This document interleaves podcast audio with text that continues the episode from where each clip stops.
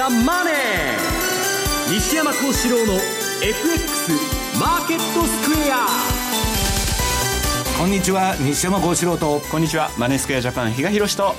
皆さんこんにちはアシスタントの大里清です。ここからの時間はザ・マネー西山幸四郎の FX マーケットスクエアお送りしていきますえまずは大引けの日経平均株価です。今日は5日ぶりの値下がりとなりました。終値終値234円13銭安い1万6412円21銭ということです。西山さんほぼ安値引けというような格好です。そうですね。まあ上げたり下げたりでなんか全体的にレンジなんですけど、まあ、市場が、まあ、ファンドみんな言ってるのはちょっと疲れちゃってると、はい、で方向感がないんですね、えー、だまあその中で、まあえー、今度サミットに向けて、まあ、ちょっと上はやりたいんでしょうけど、うん、まあ、今週はちょっと S q に向けて崩崩したい中、はい、投機数もいたみたいで、えー、まあ、なんだかよくわからない動きだったなという感じなんですけどね。はい。そしてドル円なんですがこの時間が108円の70銭台で推移しています。108円7678あたりでの動き。比嘉さん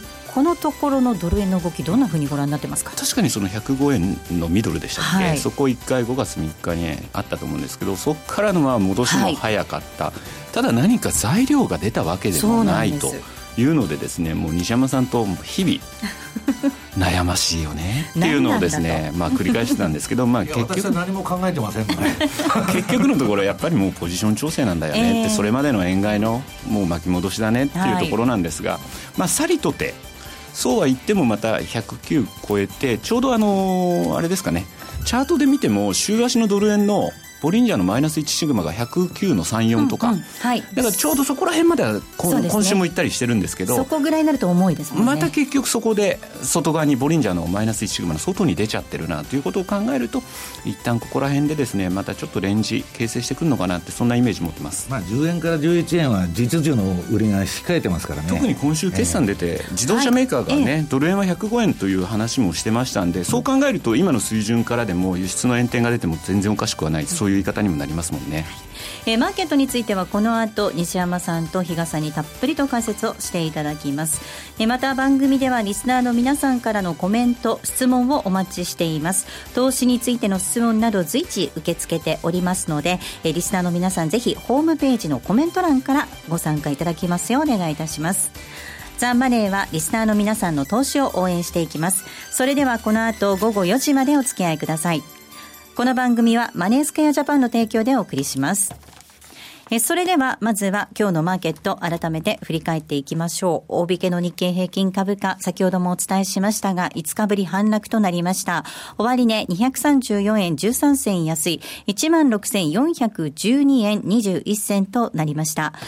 そしてトピックス、こちらもマイナスです。17.08ポイントのマイナス、1320.19でした。東証一部の売高概算で25億197万株、売買代金は2兆5395億円でした。値上がり銘柄数が410、対して値下がりが100、1487、変わらずは54銘柄となっています。業種別の騰落率見ていきますと、今日は33の業種のうち上昇したのは2業種のみとなりました。その他製品と医薬品、この2業種のみが上昇です。31業種がマイナスとなっているんですが、下げ幅大きかったのが水産、金編の工業、ゴム、紙パルプなど。一方ですね、今日は新高値を取った銘柄が59銘柄ありまして、新安値を更新した銘柄、こちらは53銘柄になりました。え東証一部の売買代金のランキング確認しておきます。トップが三菱自動車です。2位がトヨタ、そして3位ソニー、以下ソフトバンクグループ KDDI となっています。売買代金の、えランキングをご紹介しました。一方の売買高のランキング。えこちらはトップがみずほです。2位が三菱自動車、以下三菱 UFJ、神戸港 IHI となっています。え上位の5銘柄揃って今日はマイナナスとなっています。えでは、まあ、今日のマーケットの外況、引け後の情報などについて、マーケットプレスから引き続いて、今野記者です。お願いいたします。はい。えー、日経平均株価は5営業日ぶりに反落となりました。はい、で、200、引けは結局200、あれ、手元ちょっと待ってね。はい。えー、234円安ということで、まあ、ほぼね、安値兼、安値引けに近い水準で引けたということですね。はい、で、朝方は、あ買い先行で始まりまして、えー、結局今日 S q 算出ね、だったんですが、S q 値が、まあ、ミニ S q ですけども、16,845円ということで、だから今日これ一回もつけてないんですよね。そうなんですよね。上の水準の幻の S q のままで引けちゃったということでして、えー、終値、今日の現物の終値はそこからさらに、そこから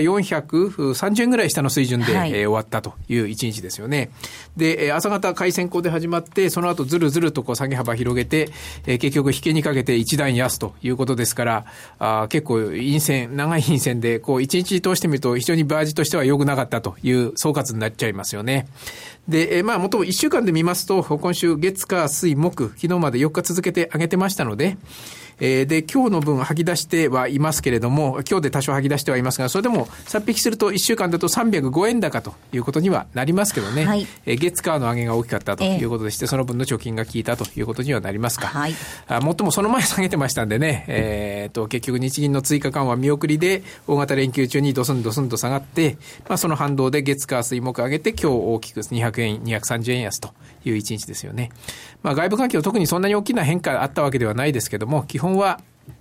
えっ、と、このところ買われた反動ということでいいんでしょうね、結局ね。あまり大きな材料ないですからね、このところね。はい、えー、商いも引き続き低調。S q の分を除くと、うん、まあ実商いとしては低調だったと。個別でただ大きく決算発表を受けて、えー、大きく上げる銘柄、下げる銘柄。これがかなり極端にね、出たという印象もありまして、えー、まあ今日結局、230円安日経平均下げたんですが、ただ、値上がり、東証一部の値上がり率のランキング見ますとね、10、何今、10、20銘柄近くが10%以上、はい、18銘柄か、18銘柄が10%以上の値上がりということですからね、これ考えようにしたらすごいですよね。日経平均が230円安で、かなり、はい、まあほぼ全面安に近い状況の中で、ええ。えー、17銘柄が、18銘柄、18銘柄が10%以上上がったということなんですね。で、逆に値下がりした銘柄も、が20銘柄。あこれが10%以上の値下がりということでして、かなり決算を受けてね、大きくこう、買われた銘柄と下が、売られた銘柄が二極化したというのも一つ大きな特徴として挙げられるかもしれません。あとは決算、引け後の今日1日で900ぐらい、900社の決算発表がありまして、全体の4分の1以上の銘柄がね、今日1日で決算発表するという日なんですが、したという日なんですが、あして、まだ終わってないか。してるところもありますね。はい、まずはね、えっ、ー、と、ヒット、どこからいきますか？一つ目、NTT。はい、えー、内需系、いいとこですね。さすがっていう感じもしますね、この局面ではね。うん、えー、前期終わった期営業収益売上高が4%増、11兆5400億。純利益42%増、7300億。えー、6500が予想でしたから、かなり上振れて着地。4割最終利益増益ですね。えー、今期、今3月期、売営業収益は若干減るという予想なんですが、1%弱の減る、減少、減収。ただ、純利益は2%の増益ということでして、で、えー、最高益更新ですね。えー、で、えー、あとは配当、前期110円、今期120円ということで10円の増配、発表してますね。あとは大きいところ、そう、株の指数の多いところでね、やっぱ大きいところ優先になりますが、日立製作所。はい。えー、6501。こちらが終わった期、売上収益が3%増、えー、10兆乗りまして10兆340億。営業利益1%減、えー、純利益は21%減ということでして、純利益200 2400億が予想ですから、それに対しては下振れの着地ですね。新年度、今3月期、売上収益、売上高が10%減、うんえー、二桁減収ですね。9000、はい、えっと、9兆円。えー、で、純利益は16%増2000億ということで、純利益は増えるというそうですね。ただ営業利益は15%減。えー、売上で見ると減収減益ということになりますかね。あとは、じゃあもう一個。日本郵政。えー、6178上場して初めての本決算ですね。えっ、ー、と、終わった前3月期、えー、経常収益売上は、これは横ばい。えっ、ー、と、14兆2578億。え、純利益が12%減、4259億。ただ予想よりもちょっと上振れですかね、従来予想よりね。ただ第三四半期までも結構上振れてきてましたんでね、確か数字はね。まあ、まあ、まあ、の線と言えますか。新年度、今3月期ですが、売上に当たります経常収益7%減、減収予想、13兆2400億。純利益は25%減、3200億ということで、減収減益の予想ですね。終値確認しておきます。まずは9432の NTT です。今期減収増益となりました。あ増益となる見通しです。そして10円の増配を見込んでいます。今日の終値、121円安の4992円となりました。6501の日立製作所。え、こちらは、え、今期2桁の減収、そして純利益は増える見通しだということです。終値、えー、476.1円、8.7円のマイナスです。そして日本郵政です。えー今期減収減益を見込んでいます。終値は1407円34円のマイナスとなっていました。今野さん、ありがとうございました。ありがとうございました。えそれではここで一旦 CM です。日本を代表する宗教学者木野和義さんが説いた昭和の名講話集消防現像に学ぶ CD 版好評発売中難解と言われた道元禅師の教えが分かりやすい木の節で今鮮やかによみがえりますお値段は税込1万6200円。送料が別途かかります。お求めは0335954730ラジオ日経通販ショップサウンロード。またはネットショップサウンロードまで。ソニーの卓上ラジオ ICF-M780N 好評発売中。デザイン操作性もシンプルなホームラジオです。ラジオ日経のほか AM、FM が受信できます。お休みタイマーと目覚ましタイマー機能付きで価格は税込1万1880円。送料が別途かかります。お申し込みは0335954730ラジオ日経通販ショップサウンロードまたはネットショップサウンロードまで。Today えトゥデイズマーケットです。まずは主な通貨のレートを確認しておきます。えドル円この時間108円の、えミドルでの動きです。6372です。えそしてユーロ円123円の2835。そしてユーロドルですが1.1349 50あたりでの動きとなっています。では、えー、マーケットのポイントについては比嘉さんからです。はい。まあもう今週に関してはですね、もう本当になぜというのがですね、まあ、クエスチョンマーク頭の上いっぱい飛び交ってる1週間かなというふうに思ってたわけなんですが、まあ、こうなってくると、じゃあ、今後のメインテーマ、どこに移っていくんだろうってなると、やっぱ26、27、やはりここの伊勢志摩サミットっていうところに向けてですね、また来週は思惑なんかが出てきやすい週なのかなというところですよね。で、えー、19日から21日、ルー財務長官が訪日予定ということなので、はい、まあ、今回、円高のきっかけを作ったとも言われてる人が、また日本に来て何を言っていくのかと。重要人物ですね。さらには、まあ、その市場の観測ですよね。ええ、まあ、この間、そのゴールデンウィークの時って、日銀のその追加緩和のネタがあってですね、そのはしごを外されたっていうところで、はい、まあ失望を生んだということもありますんで、まあその、そういった観測が出たときに、また市場がその動きについていってしまうのかどうなのかっていうところがですね、一つポイントなのかなというふうに思うわけで、そうすると日本って18日に第一四半期の GDP、発表があるようなので、ここでまたマイナス成長ということになると、2四半期連続マイナスっていうことになると、またやっぱり日銀も動いてくるんじゃないの？あるいは、まあ、安倍さんは当然動いてくるんじゃないの？っていうようなですね、思惑が広がりやすいのかなと。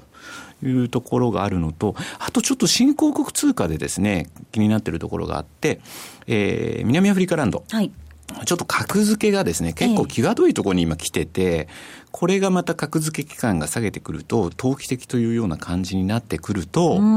当然そのいろんなファンドがですね、一応組み込んでた部分をと外しにいくっていう流れになってしまうので、ちょっとこのあたり、そういう意味で割とそのドル円、あとトルコは党首選、首相が退任したっていうのがありましたので、その党首選が22日かな。っていうところ、またお休みの日なんで、週明けっていうところはちょっと意識しなきゃいけないかなと。だからこの2つがですね、そういった部分での、えー、値動きちょっと気になるんですけど、ちょっとやっぱ弱いんですよ。あの、チャートを見ていただいても、ちょっとやっぱ標準偏差で、えー、売りのトレンドというような感じが冷やしでも見て取れるので、ちょっとやっぱこのあたりはですね、えー、新興国通貨にもですね、目を配っておく必要があるのかなという感じがしますね。えー、では西山さんにお話を伺っていきたいと思います。はい、まあ今比嘉さんからもお話がありました今月の26、27が伊勢志摩サミットということで、はい、まあそこに向けての思惑、そしてそこで何か出てくるのか、そんな期待もありつつっていうところでしょうか。まあ、あのー、サミットはどうでもいいんですけど、はい、選挙があるんで、なんかやるぞという話なんですね。で、まあ、今年はまあ、あの、海外勢も言ってますけど、まあ、日本株の賞味期限っていうのはまあ、選挙までということで、まあ、ここはもう一発なんかやってくんじゃないかということなんですね。ただ、あのー、やるにしてももう財政出動と、まあ、日本の場合は財政出動って言ってもね、毎年借金して打ちまくってるわけですから、まあ、珍しいことでもなんでもないんですけど、まあ、ばらまきで金をばらまくしかないとこまで追い詰められたと。で、あとはまあ、あの、日本の金融緩和の方なんですけど、はい、これは今、あの、言いましたように、ルーが来るんですけどね。えーまあ、このルー財務長官っていうのは、アメリカの財務長官史上ですね、最も影が薄いと。ですよね。ええ、言われてる黙っとった何も言わない、いるのかいないのか分かんないような人だったんですけど、はい、このところ日本叩きがすごいんですね。うん、これも明らかに、えー、なんか怒ってるぞと。だからまあ、安倍さんのウォール・ストリート・ジャーナルのインタビューでもまあ、通貨安競争は下げるとかですね、まあ、言わされとるんじゃないかと。で、黒田さんがまあ4月に緩和できなかったのも、まあアメリカから横やりが入ってんじゃないかというようなことが言われてるわけですね。だからまあ、ルーが来てまた何言うかというのはまあ一つ注目されてるんですけど、まあどっちにしたって今市場でまあ誠しやかに言われてるのは、まあ2月末の上海 G20 ですね。はい、これでまあ上海合意と。まあ中国とアメリカがまあドル安で握ったんだと。いう話になってまして、まあ、あのー、私はまあ、それはどうかわかりませんけど、アメリカっていうのはまあ、景気が良くなるとドル高政策やると。で、悪くなるとドル安政策を採用すると。もう恐ろしく単純な国なんですね。で、今まあ世界不況に煽られて、まあアメリカも利上げできないと。まあ4回って言ってた利上げがですね、まあ年1回あればいい方というところまで追い詰められてるんで、これも明らかにドル安政策取ってきてるというふうに思うんですけどね。はい。あの、比嘉さん、あの、ルー財務長官の話ありましたけれども、はい、まあ、今回、その日本が監視リストに指定されたっていうのもありまして、ゴールデンウィーク中は一気に円高が進むっていうところもありました。明らかに政策的に変化が出てきているっていうのは、わかりますよね、まあ、そうですね、それはもうあの肌感覚からしてもその通りだろうなというふうには思うんですけど、それに対して日本サイドから、いや、そういう縛りはないんだという発言がですね、なんか相次いでるというところもですね、なんかし、白々しくというか、空々しく聞こえてしまうかなっていうような気もしますよね。麻生さんがね介入しますよなんて言ったりとかもしてましたもんね。いや、まあ言わないと止まらないからですね、私はまああの、今の相場ね、難しいのは、ゴールデンウィークの時にまあ105円割れまで、まあ投機筋が攻めるかどうか見てたんですけど、まああの、史上最大のその円買いポジションが今溜まってまして、シカゴの IMM の方で。まあなかなかですね、新規マネーが入らずにポジションだけ溜まってるんで、戻るとすぐ買い戻しになっちゃうんですね。だから下叩いて、えー、105円割れなかったと。まあ、それは PK を入れたのか何なのか分かりませんけど、したらまあ、投機筋がひっくり返してきて、今度上あったら、あれよあれよというまで4円戻しちゃったと。うん、で、じゃあ上行くのかって言ったら、もう実需は今度は10円、11円控えてますから、まあ、また今ここら辺でレンジでうだうだということになってると思うんですけど、うん、まあ、あの、後でちょっとトヨタの話をするんですけどね。はいええトヨタが最高決算やるとですね、もうそこが円安のピークなんですよ。で、必ずあの貿易問題が起こると、通商問題が。はいはいだから、まあ、あの、去年で、まあ、えー、ドル円は一応円安のですね、えー、天井を、まあ、つけたかなと。まあ、7、8年周期の天井はついてるんじゃないかなと。私は見てるんですけどね。そのトヨタの話聞いていきたいと思います。まあ、今日も本当に、あの、たくさんの企業が決算を発表してるわけなんですけれども、以前から西山さん、その日本企業の業績、はい、円安で下駄履いてるだけだよっていう指摘されてましたね。ま、車がバンバン売れてるというよりもですね、まあ、円安で帳簿上の利益が上がったと。で、もう一つは、えー、車が売れてるって言ってもですね、あの、アメリカのゼロ金利のサブプライム自動車ローンで、ガンガン売れてるわけですから、あんま内容が良くないと。後々怖い案件ですよね。需要の先食いしとるだけですから、要するに1円もお金持ってない人にですね、バンバン車、まあ400万、500万の車買わしてると金利が上がった時の怖さですもんね。えー、まあだからそういう中で、えー、まあ、あの、昔はね、あの、ガンホーっていう映画があったんですよ。はい、もう、トヨタ、あの、ええ、もう、あの、私ら古い人間がですね、昔はトヨタが儲かると日本叩きが始まって、え日本車ぶっ壊すとかですね、はい、そういう、その、運動があったんですけど、はい、まあ、とにかくですね、えー、日本の車屋が儲かるとですね、まあ、そういう、まあ、ドル円相場も、まあ、いいとこに来てるということだと思うんですけど、ただ問題はですね、まあ、トヨタは、トヨタとかまあ自動車会社はですね、1ドル先ほど日嘉さんが言ったように105円。はい、これでまあ、為替を出してきてると。いうことなんですね。そうすると今までは円安でですね、これまああの、15年3月期に2兆7000億円ほどの過去最高を更新したんですけど、それの逆の動きと。要するに、えー、為替のボーナスが、まあ、トヨタの幹部が言ってるなくなって、今期からは借金に変わると。要するに円高分だけ損していくんだということでですね。まあ、儲けた分今度は吐き出すと、はい、何やってるのか分かんないなということなんですね。うん、はい。そして、この後予定されているイギリスの国民投票の話、これについてもちょっとお話聞いていきたいと思います。これは最初一発目のあれは聞いたんですね。で、ポンド相場っていうのはものすごい売られてですね、はい、まあ大トレンド相場になったわけです、ええ、年初は。だけど今はですね、ほとんど、えー、ポンドドルもポンド円も横ばい。はい。これまあ、あの、後で番組ホームページにチャートが上がると思うんですけど、はい、もうトレンドがないんですね。で、トレンドがないから私は何 何をしてるかというとですね、まあ、転換点売買と。まあ、3日の ADX の転換で、えー、ポジションを取ってるだけと。で、まあ、そういう、まあ、ユーロほどではないんですけど、まあ、ポンドも悪くない相場だな、というふうに、あ、もう資料上がってますね、はい、番組ホームページ。ただ、ポンドの場合はね、結構、証拠金必要額とか大きくなる通貨ペアの一つにはなりますんで、で、まあ、あの、じゃあ、その、どうなるんだと。まあ、EU 離脱するのかどうかと。はいで、まあ、この放送でもいつでも言ってますように、イギリスというのはですね、まあ、007の国だと。外交も何も二枚舌外交なんですね。はい、で、まあ、ユーロには入らないけど、EU には入ると。いうなことをやってきたんですけど、そもそもですね、イギリスというのは、アングロサクソン連合なんですね。ええあの、ヨーロッパというより、あの、大陸欧州というよりはですね、そのニュージーランドだとか、えー、オーストラリアだとか、カナダとかアメリカ、ね、こっちの連合に近いんで、まあ、いいとこ取りしようと。ただ、ええー、まあ、イギリス中国にはっきり言ってシティの金融で飯食ってますんで、えー、離脱ということになっちゃうとですね、すねえー、一時的にはすごいダメージを被る。うん、ただし、解決方法は EU 加盟前に戻るだけですから、えー、例えば二国間、二国間で協定を組み直すと。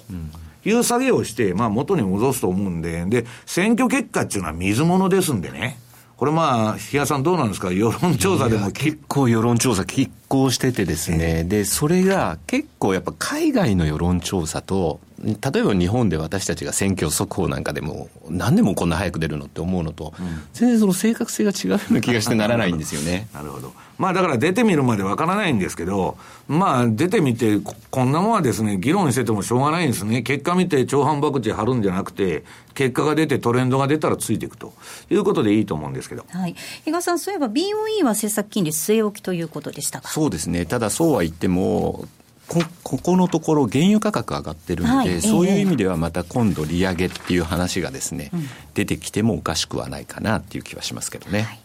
さあ、なかなかあのマーケット、先週も西山さんおっしゃってましたけれども、こう明確なトレンドが出ていないような中ですが、はいうん、唯一トレンド、割と出てるのが5ドルですよね、うん、5ドルなんですね、5ドルはまさかの利下げしましてですね。はいでまあ、とにかくその前にニュージーランドがやったと。で、今まあ、住宅バブルでまたまあ、ちょっと利下げが止まるんじゃないかとか言われてるんですけど、まあ、どこも通貨安に持っていきたいと。はいで、まあ、日本が、なんだ、オーストラリアから潜水艦のですね、受注するとかいう話もあったんですけど、えー、あれも吹っ飛びましてですね、はい、フランスが受けたと。はい、だから、もう TPP だとかね、アジア、オーストラリア、日本の協定っていうのはそれで潰れたって言われても。もう今やアベノミクスもだんだんおかしくなってきて、うん、オリンピックの問題は出てくるわ、はい、TPP はもう宙に浮いちゃってるわ、はい、もうほころびが一気に出てきたと。はい、噴出してますね。えー、いう中で、まあ、オーストラリアはどっちか言ったら日本より中国見とるんですね。まあ、要するにアメリカにつくか中国につるかみたいな両方顔見ながらですね、えー、で、日本に着くのは得策でないと。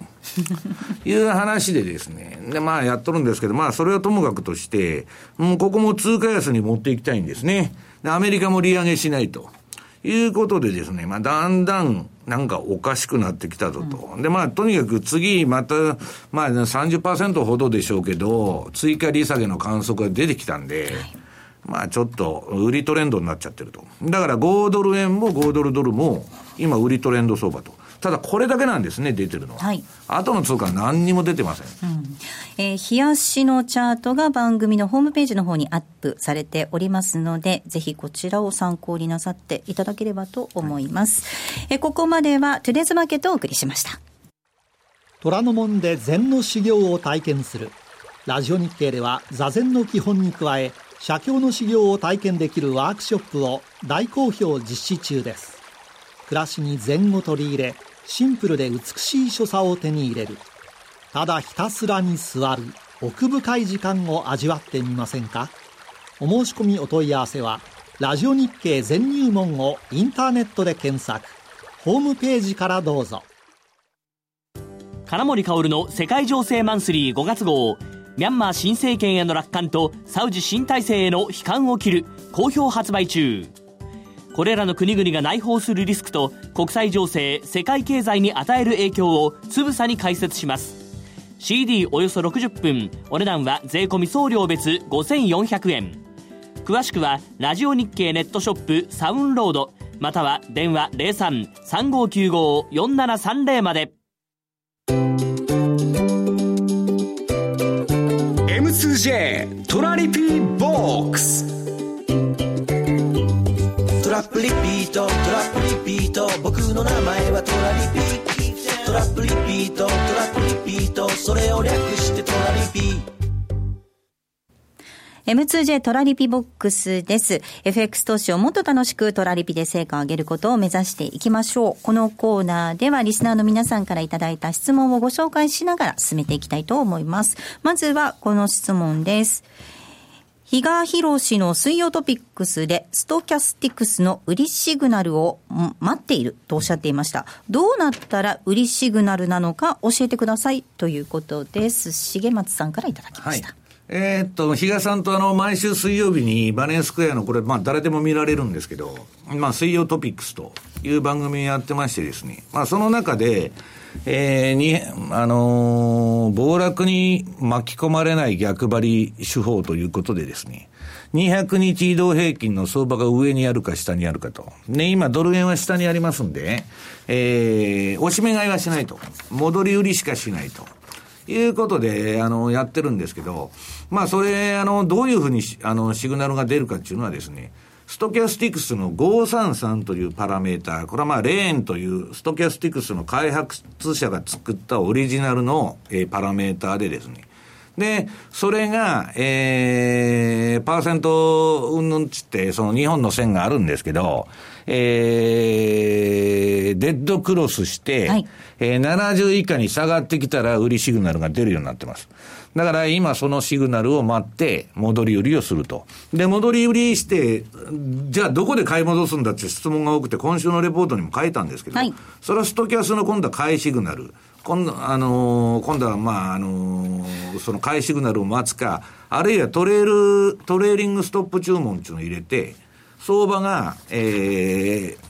フェーバーになって自分の都合のいいように動いてるうちはずっとポジション持ちっぱなしと。で、ストップ幅はどんどんずれて、えー、自分の有利な方に動いてくるという注文方法を採用しているということですね。はい。比嘉さん、この水曜トピックス、毎週水曜日、西山さんと一緒にやってらっしゃるんですね。基本的には毎週なんですね。時々ちょっとイレギュラーで、はい、あの、曜日が変わることあるんですけど、その時にはもう、あの、事前にお伝えしてるんで、まあ、基本水曜日、えー、昼過ぎにはですね、上げるようにちょっと頑張りたいというふうに動いてます。はいえでは続いての質問です。カサンドラに耳を傾けそうになるトレーダーさんからいただきました。えー、毎週放送を楽しみにしています。西山さんが1月にラリー・ウィリアムズに触れてから大変興味を持ち、ちゃんと言えてませんね。ラリー・ウィリアムズに触れてから大変興味を持ち、彼の書いた本を読んだり、ラリー TV を毎週見ています。おかげで原油先物や納税日後の S&P500 で収益を上げることができました。ラリーの手法も西山さんの手法も複雑なことはせず、勝てる確率の高いところを探し、また徹底的に資産を守りながら相場と向き合うということが共通した点と感じました。そしてトレーリングストップを使うようになって、あら不思議、ショッ中、冷凍を見ることをしなくなりました。あ、はい。また取引していないと落ち着かないようなトレードジャンキー心理からも離れることができるようになったのは収穫でしたといただいています。そうですね。えー、まあラリーのあの、ラリー TV っていうのは今年の3月から始まりまして、はい、まあ彼の売買手法だとか、まあ銘柄の推奨その中でやっとんですね。まあこれはまあ私のブログの中で、まああのバナーが貼ってありますんで、そこからまあ申し込めるんですけど、えー、私も毎週、えー、月曜日、月曜日っていうか、まあ、週末に上がるんですけど、はい、まあ、大変楽しみにして見とるんですけど、このラリーの今言われてるあの SP500、うん、これあのーまあ、特異日の、まあ、納税日トレードっていうので推奨しとったんですね、そのテレビの中で。過去17戦、17年間17勝と、今年もうまくいったと。で、まあ、彼が、あの、原油ですね。はい。これはまあ原油弱気な人が多い中で、今年はまあかなり強気のあれをその言ってるんですね。でまあ、ラリーが言うには、まあ、シーズナルサイクルですね。季節要因で言うと、原油はまだ上がるんだと。いうことでですね、まあ大変その原油見通しが当たってまして、えー、私も原油とですね、あの割と日本の相場は外してるんですけど、まあユーロとか原油だとかですね、まあそっちの方はまあ、あのそこそこ、いいあれになってると。で、まあ相場っていうのは、あのー、100%当たる人なんか一人もいませんので、まあラリーが何がを言ってるかって言ったら、もう間違えたら即撤退しろと。で、まあ今、あの、質問で言われてる確率の高いところでやって、はい、まあ要するにもうあの、どういうんですか。彼が言ってる中で一番いいのはもう、あらかじめ自分がど、どんだけ損するかを考えときなさいと。受け入れる苦痛を考えとけというのは、まあ彼のやり方でですね、まあ、ものすごい実績を持った人ですから、まあ非常に参考になるということですね。比嘉さん、これあのメールをいただいてトレーリングストップを使うようになって、しょっちゅうとレートを見ることがなくなったほか、トレードジャンキー心理からも離れることができるようになったっていうお話がありました。これ、うまく活用してほしいですね、皆さんにもね。あの結構ですね、これでうまくいってる。うちの方でも、あの、決済トレトレールっていうのも、はい、あの特あのうちの手法の中にありまして実はそれでやっぱりうまくいってるっていう事例もあの報告受けてるんですね、うん、ですから自分が最初に想定してた例えば2000円の利益を取ろうと思ってたら、全然違う金額がそこに上がってるというようなところにもありますので、そういう意味ではですね、そういったものをうまくどう使っていくかっていうのはですね、はい、本当にあの今後のあの取引にですね、生かしていただきたい。皆さんがそれでうまくいってる時っていうのは結構やっぱ、それに乗ってみるっていうところも大事だと思います。あとまあ一つだけラリーのあれで言っておきますと、もう5ドルもピンポイントで当てましてですね、はい、えー、この5ドル誰も下がるって言ってなかった。はいラリーはもう5ドルが下がる前から下がると。でもセットアップの準備はできてると。あとはシグナルに従うだけと。で、今、ドスンと来てるということなんですね。はい。ポジポジロスカマンさんからは5ドルについての質問をいただきました。はい、しばらく5ドル円、5ドルドルを同じ比率で売ろうと思っていますが、それらのポジションの見込みについてお話願いたいと思いますということなんですが。これあの、番組ホームページにも、えっ、と、5ドルのチャートが5ドル円と5ドルドル、はい、出てますね。出てますね。2つとも、はい、これ両方ともトレンド相場です、はい、売りトレンドが出てる。で標準偏差と、まあ、特に美しいのが5ドルドルの方ですね。標準偏差と、えー、ADX が両方低い位置から上がってですね相場は、えー、21日ボリンジャーバンドのマイナス1シグマの外に飛び出してその下で相場やってると。これもトレンド相場ですからまあ、素直に乗っ取ったらいいということなんですね。あと、まあ、5ドルのことでもう一つ言っておきますと、8月安のアノマリーっていうのは未だに健在なんですね。はい、去年もそうだと。で、特に8月安は5ドルドルよりも5ドル円の方が売られますんで、まあ、そこら辺を、えー、まだ先の話ですけどね、えー、注目していただきたいということでございます。ここまでは M2J トラリピボックスをお送りしました。マネースクエアジャパンは FX は投機ではなく資産運用であると考え、特許取得済みのオリジナル発注機能や独自のリスク管理ツールの開発により、今までとは違った取引スタイルを個人投資家の皆さんに提案しています。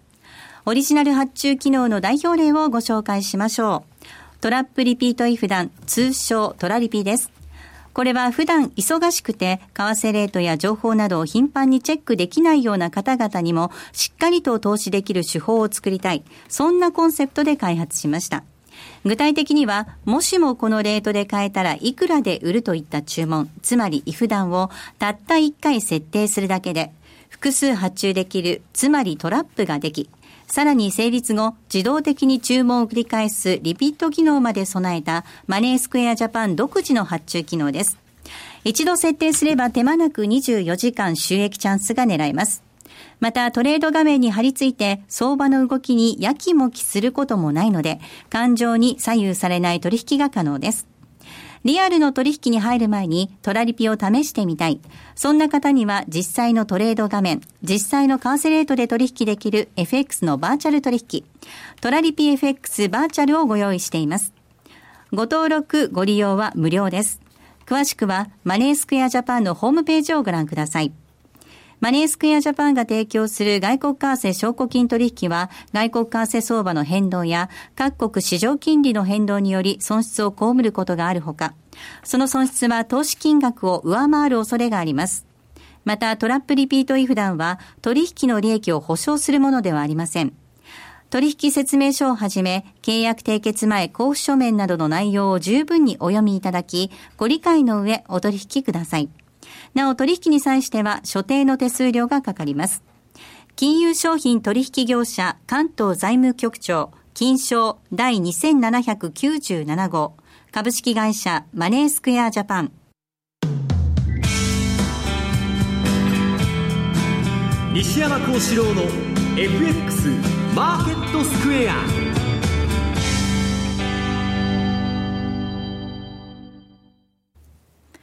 さあ、このコーナーではマーケットの見方について西山さんにいろいろな角度で教えていただきます。今日のテーマ、中央銀行バブルの終わりの始まりとその延命期限です。はい。まあもうあの、ルーから牽制を受けてますし、まあ黒田さんの方も動きにくく、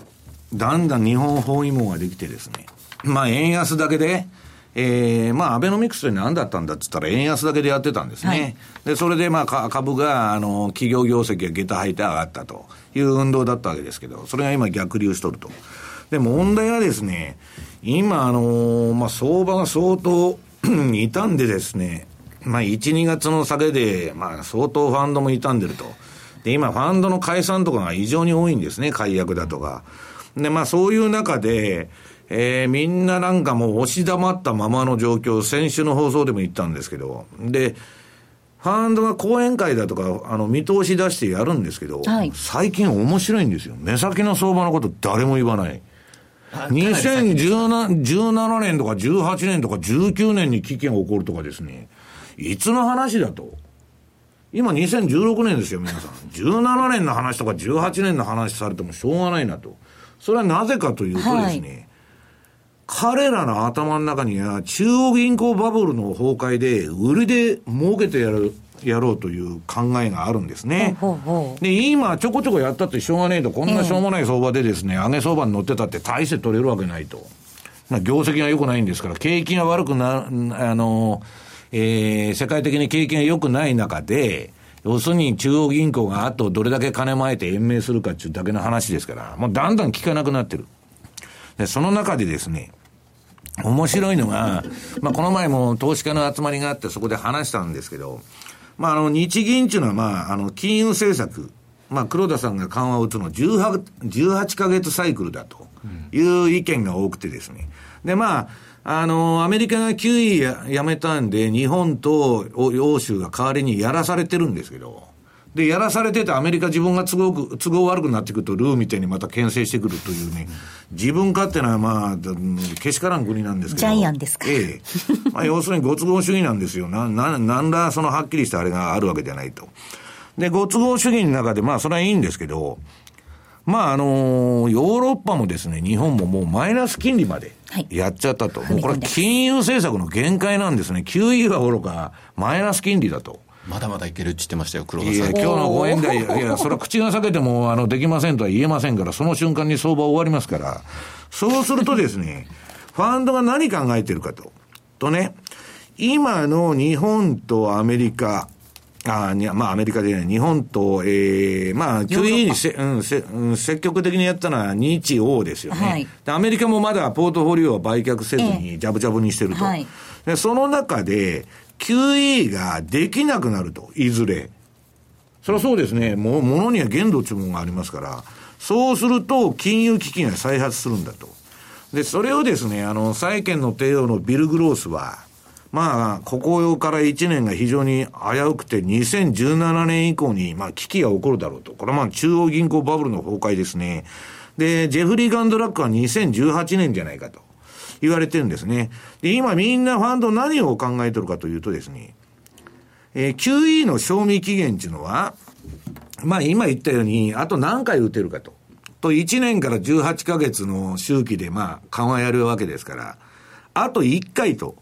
いうことにな、ああとまあ1回から2回打つということになるとですね、うん、1年から3年延命するだろうと、相場が。で、まあ、あと3回ぐらいやるとすると、まあ、2、3回だと2年から5年と。で、これは、その意図できなくなるかわかりませんから、それは来年終わってもおかしくないんですけど、そういうカウントを始めとんですね。で、翻って日本の方はじゃあ黒田さんいつまでやるんだと。と、黒田さんは消費税が上げたいからやってるだけの話で、あと1回、まあこの7月までに打ってですね、まあ消費税をできれば、まあ、御の字と。安倍さんの方は、選挙に勝てればいいんですから、参議院に。まあ、あと一回とりあえずやってくれたらいいわというような状況なんですね。だから、もう今までみたいなイケイケどんどんじゃなくてですね、終わりを読みながら、皆が相場やってると。だから今みたいに煮え切らない相場がずっと続いてると。ただ金余りが続いてるんで、はい、下も硬いという状況なんですね。うん、はい。あの、比嘉さん、これファンド勢が見ているように、1から2年先に、まあもう少し先になるのか、早くなるのか、まあ大きなクラッシュがあるのかどうか分かりませんが、ただこれだけモルヒネ打ちまくっていると、やっぱり反動は、副作用はもうこれ、前々から言われてましたよね、当然だからそれが起こってもおかしくない、ただそれがいつ起こるのかがやっぱり誰にも分からないことですからね。うんそしてそのアベノミクスという点でも、もう不信感は高まってきているわけですよね。うん、もうポリシーミックスがむちゃくちゃになっててですね、金融政策で金ばらまいてると。で、今度は財政の方は緊縮財政なんですね。はい、増税ばっかやっとるんですね。何から何からもう公共料金から何から全部上げてるんですね。ねで、結局増税だと。で、あのー、結局、政策に整合性がないんですね。で、あとは、まあ、これ、第一と第二の矢がそんな感じなんですね。はい、で、第一の矢はもう矢が折れかけてる。はい、アメリカからもうさっきのように、ええ、円安許さんぞと。そうすると、あとはまあ、第三の矢なんですけど、これも岩盤規制っていうのはですね、まあ、性関剤のトライアングルで、そんなもん崩れませんから、崩れるとしたら唯一 TPP だったんだけど、これも宙に浮いちゃってますよね、今。で、トランプになったって、ヒラリーになったって TPP なんて知らんって言ってるわけですから、これはまあ、ちょっと絶望的だろうということなんですね。ちなみにこれであれですかね、夏はダブル選挙もなんていう話もありましたけど、そんなリスク取れないですよね。いや、ただし、消費税をもし上げるとしたらね、うん、その後に衆院選やったら負けるに決まってるじゃないですか。まあまあまあだから今年中に衆院選挙も、まあダブルであれ、年末までであれ、やりたいのは、やりたいんですよ。ただ、今、先ほどこの番組で言ったように、あのー、冒頭に言ったようにですね、もう全部ほころんできてる。アベノミクスもおかしくなってきた、株も上がらない、円高になっちゃってる、黒田さん追加緩和するほど円高になると。で、オリンピックの問題だ、それは何の問題だと。で、パナマ文書出てきたら調査しませんと。もうそんなあれですから、まあちょっとですね、なんか風向きがちょっと日本に対してアゲンストになってきてるなという感触をみんなが持ってると思うんですけどね。はい、えこの時間ドル円なんですが、若干円高に触れています。108円の5758あたりでの動きとなっています。ここまでは西山幸四郎の FX マーケットスクエアでした。知れば納得認知症は毎週水曜日夕方4時45分から放送。番組では認知症を知ることから介護の悩みや不安にアドバイス家族が元気に笑顔で暮らす介護生活を応援します。番組放送後もオンデマンド、ポッドキャストでお聞きいただけます。ラジオ日経、ポッドキャスト。過去に放送した番組の一部や、ポッドキャスト限定の番組を iPod などの MP3 プレイヤーでいつでもどこでもお聞きいただけます。詳しくは、ラジオ日経ホームページの右上にある、ポッドキャストのアイコンからアクセス。浜田節子です。鎌田新一です。投資という冒険をもっと素敵にするためにマーケットのプロを招いてお送りする「ゴーゴージャングルマーケット」は毎週金曜午後4時から。お聞き逃しなく。